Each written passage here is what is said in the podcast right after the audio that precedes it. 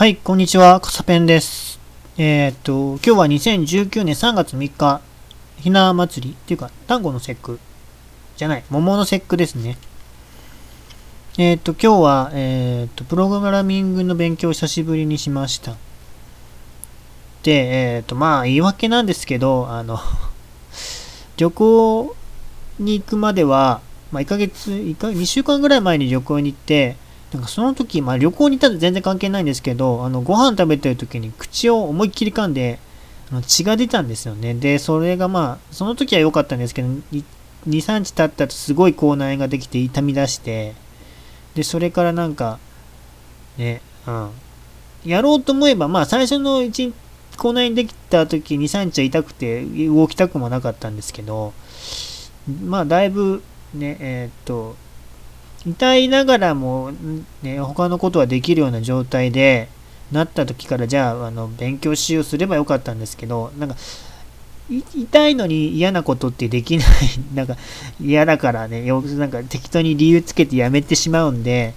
なかなか口内治るまでねあのプログラミングの勉強を開始はしなかったんですけどえっ、ー、と1週間経って2週間経ってまだね痛みは若干ありますありますけどうん。まあ、舌で触ってもね、まあ、まあまあ平気なぐらいではね、回復したので、そろそろ始めようかなと思ってやりました。で、えっ、ー、とね、あの、前はそのガム噛みながらやってたんですけど、勉強してたんですけどね、今ね、あの、ガム噛んでたらちょっと怖い。またね、あの、まだ若干膨らんでるんですよ。ね、間違って噛みそうなので、うん。で、ガムは噛まないで、まあ、することにしましたね。うん。で、久しぶりにガム噛んでみたんですけど、ちょっと顎が疲れるね。うん。久しぶりに言いすぎて。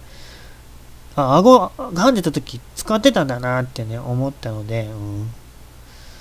な、あの、ガムを噛むと結構ストレス軽減するとかリラックスできるとかね、言われてますし、その、プロ野球でもね、ガムってそういうために噛んでるとも聞くのでね、まあ、まあ、嘘か本当か分かりませんけど、ね、ガムも噛んでみようかなと思います。あとね、あの、瞑想って瞑想の正しいやり方もわからないんですけど、その音楽流して目閉じてね、ま音楽は流さなくてもいいんですけど、目閉じて15分間、ね、じーっとしてるみたいなこともね、やってみようかなと思います。うん。で、まあ本当は、ね、音楽とか何もなしてただ集中するっていうのがいいらしい、いいのかもしれないんですけどね。うん。その科学的根拠っていうところ僕はあんまりその信じてません。うん。本当にそれでストレス軽減になるのかどうかわからないけど、まあ、あの、目閉じて心を落ち着けるっていうのはさ、まあ、できそうじゃん。とにかくなんか、その、イライラっとした時にちょっとそれってなんか落ち着くような感じもするのでね、うん。まあ、なんていうかな、その、本当にストレスが軽減できなくても、その、ルーティンとしてやっておけばね、うん。ストレス解消、ストレス解消っていうのはおかしいけど、心を落ち着けるためのルーティンとして毎日取り組んでおけば、それで何かしらの効果はあるのかなとはね、思うので、まあ、やろうとも。今ね、今部屋、家でなんかそういう瞑想するときに行ってるんですけど、まあ、できればその外出先でもね、そのちょっとした休憩とかにできるようにね、瞑想みたいなのはね、したいので、うん。まあ、なるべく今後はベッドで横にならずに椅子に座った状態で瞑想もね、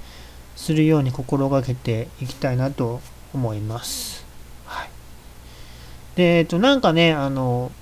この、ポッドキャストの更新をはもやろうと思ったのは、なんか、アップルからメールが来るんですよね。で、英語なので全然読めないので、いや、読もうと思えば、まあ、辞書でも引きながらね、読めるんですけど、なんか、めんどくさくて読んでないんですけど、とりあえずなんか、しばらく更新してないなってことなので、とりあえずね、試しに更新してみようかなと思って、これを録音してみました。